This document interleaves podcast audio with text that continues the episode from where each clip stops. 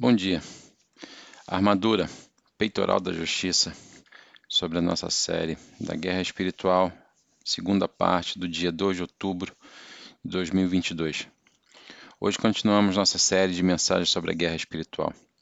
Em Efésios 6, 13 e 14 diz: Portanto, coloque cada pedaço da armadura de Deus para que você seja capaz de resistir ao inimigo no tempo do mal. Então, depois da batalha, você ainda estará firme. Mantenham-se firmes, colocando o cinturão da verdade e a armadura da justiça de Deus. Manter-se firme com o peitoral da justiça no lugar. Paulo foi preso em Roma quando escreveu a carta para a igreja de Éfeso. Éfeso. Ele provavelmente estava usando a armadura usada, por seus, é, usada pelos guardas romanos para ilustrar a necessidade de preparação espiritual para lidar com o diabo e seus demônios.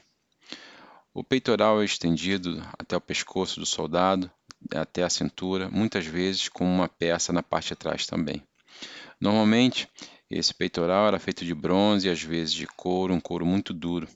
Mas oficiais ricos frequentemente usavam uma camada é, que fazia uma ligação entre as placas e as partes metálicas.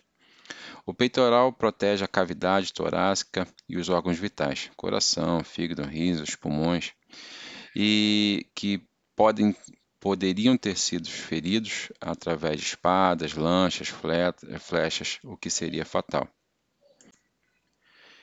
E qual seria o significado de uma, de uma armadura no peito para a guerra espiritual?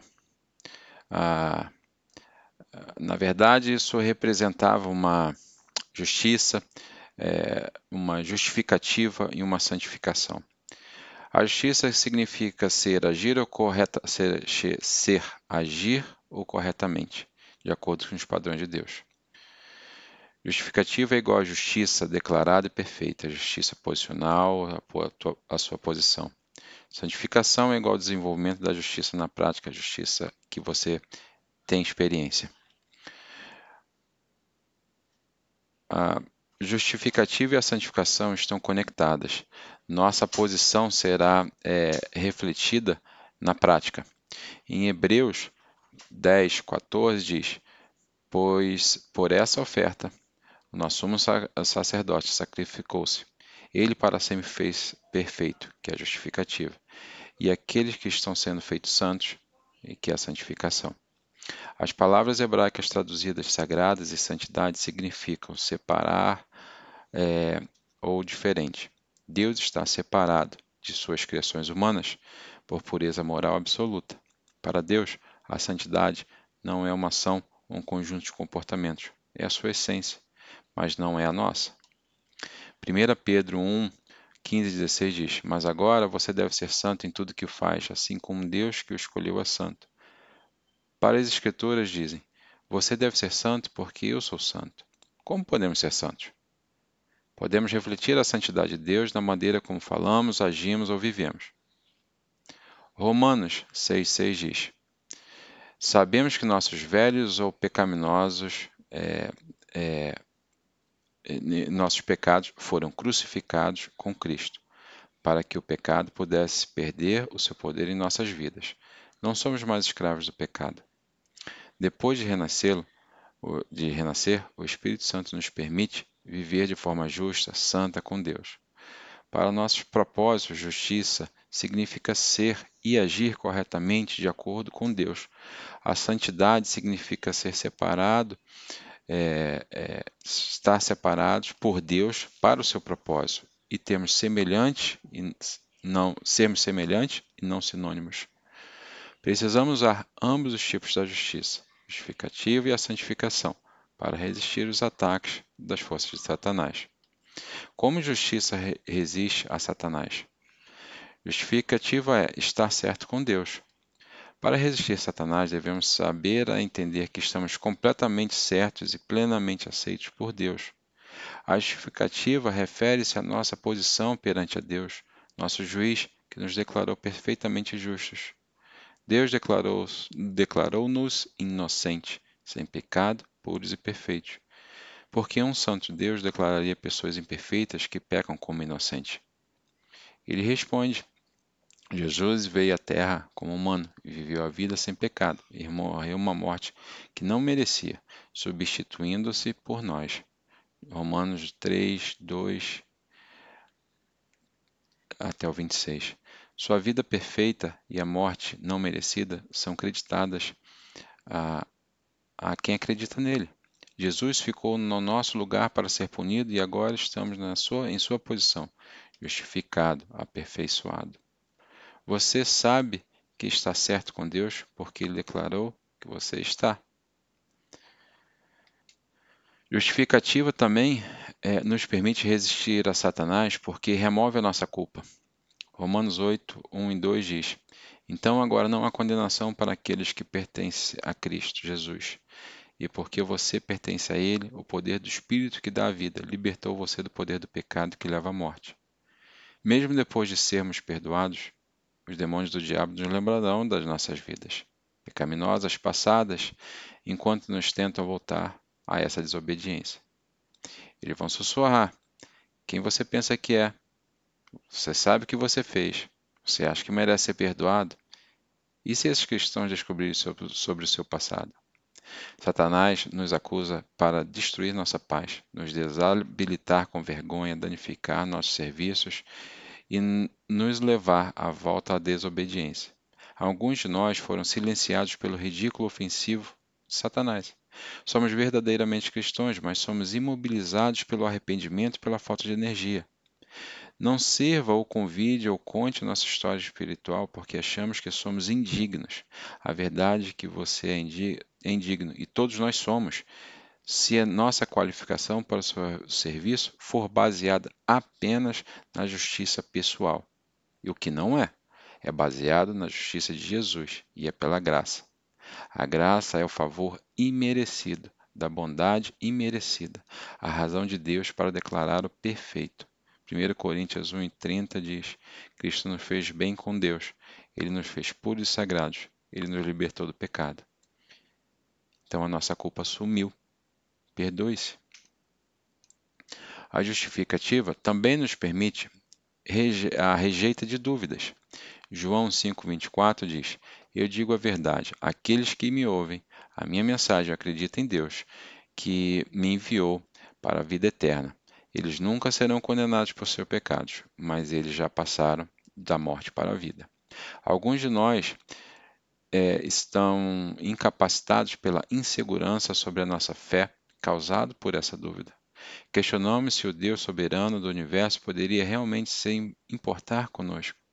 As forças de Satanás conhecem suas dúvidas sobre si mesmo, seu valor, seu significado, sua aceitabilidade a Deus. Eles procuram amplificar suas incertezas e intensificar os seus medos. Satanás quer que você viva a ansiedade, constantemente se preocupando se Deus realmente te aceitou, se Ele ama, ah, e quer você, então você está inseguro sobre a sua fé. Você confiou em Jesus, nasceu de novo, adotou-se na família de Deus. Você já recebeu a vida eterna. Você nunca será condenado por seus pecados, porque todos eles já foram julgados e punidos e plenamente na crucificação de Jesus. Foi limpo. Em João 10, 28 diz: Eu lhes dou a vida eterna e eles nunca perecerão. Ninguém, certamente não o diabo e seus demônios, pode arrebatá-los longe de mim. 2. A santificação está se tornando mais como Jesus. Isso desenvolve a justiça na prática. Nascer de novo nos liberta da escravidão ao pecado para que possamos escolher viver corretamente. O Espírito Santo nos capacita para que possamos cooperar com essa transformação. Quando escolhemos viver um estilo de vida como Cristo, que está colocando em nossos peitos. A santificação nos permite a resistir Satanás porque ela revela a fé. 1 João 3,7 diz: queridos, queridos filhos, não deixe ninguém enganá-los sobre isso. Quando as pessoas fazem o que é certo, isso mostra que elas são justas, mesmo que Cristo seja justo. O, pro, o compromisso de obedecer a Deus é a prova da nossa fé. É por isso que somos resistentes aos ataques de Satanás. Satanás procura convencer as pessoas perdidas que elas são salvas e salvas as pessoas que estão perdidas. O diabo quer que os cristãos vivam a vida de derrotados, para que não, não haja o reino de Deus. Ele quer que os incrédulos tenham certeza de que estão salvos, salvos, ou que não precisam ser perdoados, porque são tão bons quanto qualquer outro, já que todos pecam. Satanás encoraja aqueles que não estão preocupados com a santidade pessoal, indiferente a viver uma vida agradável a Deus. Que eles estão bem porque dizem que são cristãos, apesar da falta de qualquer evidência indicando uma mudança, que uma mudança espiritual ocorreu. 1 João 3,8 diz: Mas quando as pessoas continuam pecando, isso mostra que elas pertencem ao diabo, que vem pecando desde o início. Mas o Filho de Deus veio para destruir as obras do diabo. falta de preocupação com o pecado pode indicar uma falta de salvação. Não é preciso dizer que você tem algum pecado em sua vida você não está salvo. É, diz que se continuarmos pecando, sabemos que estamos em desobediência, mas demonstrando um pouca preocupação com isso. Nossas vidas nos tranquilizam é, da nossa salvação, que é fazer o que é certo por causa do amor a Deus. Então você se pergunta: como eu sei que eu estou salvo? Minha resposta é: você ama Deus, Sua palavra e o seu povo? Se assim for, você tem as provas, peça a Ele para confirmar a você. A santificação também nos permite resistir à tentação. Em Efésios 4, 21 a 24 diz: Desde que você ouviu falar de Jesus e aprendeu a verdade que vem dele, jogue fora a sua velha natureza pecaminosa e o seu antigo modo de vida, que é corrompido pela luxúria e decepção.